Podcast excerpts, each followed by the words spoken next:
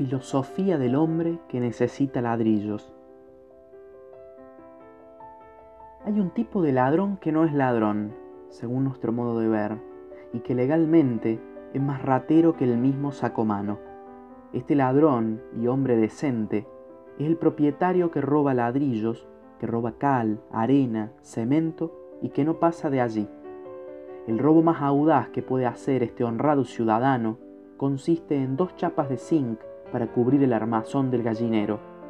Y lo extraordinario que este tipo de individuo ofrece es el contraste entre su profesión de propietario y la de ladrón accidental, porque legal y jurídicamente comete un hurto previsto y penado por nuestras sabias leyes. Y la prueba de que los propietarios no creen en la honradez de los otros propietarios medianeros consiste en que no hay individuo que se haga construir una casa automáticamente no coloque en la obra un sereno. Demás está decir que el objeto del sereno en una casa en construcción no es ahuyentar a los ladrones profesionales. No hay ladrón profesional que vaya a ensuciar sus manos con cinco ladrillos o su espalda con una bolsa de arena. Esto establece con claridad meridiana que fuera, apartado, independientemente del gremio de los ladrones de oficio, existe y prospera otro gremio de pequeños ladrones accidentales, ladrones que no son ladrones y que sin embargo son propietarios. Sí, propietarios, porque ¿qué otro que un propietario, que un modesto y pequeño propietario va a cargar con un bulto de seis ladrillos que pesan 30 kilos, o con una bolsa de arena que pesa casi 100 kilos, o con media barrica de tierra romana? Viene aquí a establecerse casi la verdad de ese postulado de Proudhon de que la propiedad es un robo, al menos en determinados casos, o en el caso de todos los propietarios. Si el robo del pequeño propietario no existiera, no tendrían razón de ser los serenos, porque el sereno está para eso en las obras, para evitar que los pequeños propietarios, como las hormigas en verano, despojen lenta y poco a poco a la construcción de sus ladrillos, de su cal, de su arena, de esas mil pequeñas cosas que no tienen valor alguno independientemente como unidades, pero que en globo hacen un conjunto respetable. Grano a grano, la gallina hincha el buche, dice un antiguo proverbio español, y eso es verdad. El robo del pequeño propietario entra en la categoría de grano, porque no de otra forma hurta el honrado hombre de los ladrillos siempre empieza así. Se está construyendo una obra al lado de su casa. Él necesita unos ladrillos para terminar de levantar un pilar o construir una tapia. ¿Por qué ha de comprar los ladrillos si allí junto a su terreno han descargado 15.000 esa misma mañana? ¿En qué puede perjudicarle al nuevo dueño el que le saque de las pilas 100 o 50? En nada, absolutamente.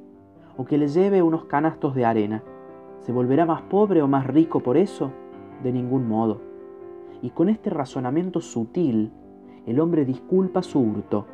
Más aún, lo justifica, porque si él embellece su casa, beneficia al vecino, ya que dos propiedades lindas son como una mano lava la otra y las dos lavan la cara.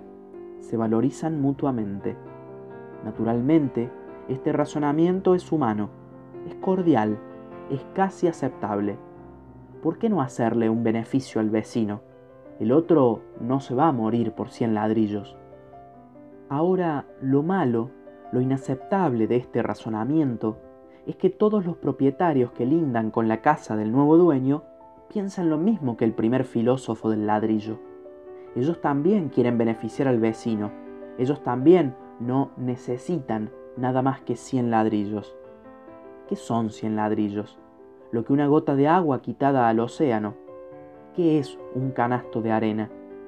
Por esa razón, todo hombre que se estima como propietario prudente y cuidadoso de sus intereses, la primera precaución que toma al iniciarse la construcción de una obra que le pertenece es colocar un sereno y darle al sereno un revólver cargado con buenos plomos. El robo de ladrillos de cal o de arena no se efectúa generalmente sino pasadas las 10 de la noche en los barrios humildes. Y el ladrón, llamémoslo ladrón, aunque se trata de un honesto propietario, va en compañía de toda su prole a efectuar la racia ladrilleril. Lo acompaña su honesta esposa, sus tres hijos mayores, los cinco menores y un primo que hace poco vino de Italia. Todos en colectividad, como fantasmas, haciendo fila india, se dirigen a las construcciones como los primeros cristianos y catecúmenos se dirigían a las catacumbas. Si se trata de llevar arena, cada uno va armado de su correspondiente bolsita, y si de los ladrillos, entonces sí que es un espectáculo. Los menores toman tres ladrillos, los grandes siete u ocho, y ágilmente, silenciosamente, las recogen de las pilas retirándose agobiados, pero con premura. Así tres veces, cuatro, cinco. Las pilas merman, que es un contento. El padre de familia, de pronto, siente escrúpulos de decencia y dice, Bueno, basta, porque si no nos van a sospechar. ¿Y de qué va a sospechar el dueño?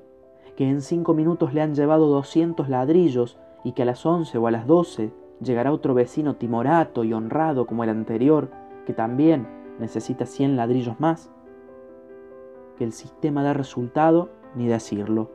Tanto que hay propietarios que no una casa, pero sí casi una pieza se han construido con la base de esos pequeños hurtos.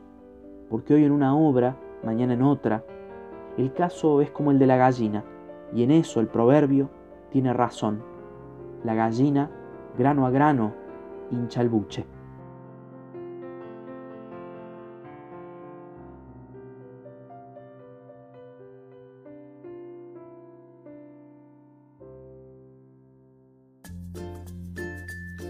La literatura nos acompaña a lo largo de toda nuestra vida, pero nunca imaginamos que un día nos acompañaría al caminar por la calle, al correr por el parque, mientras hacemos la comida o cuando esperamos en la cola del súper.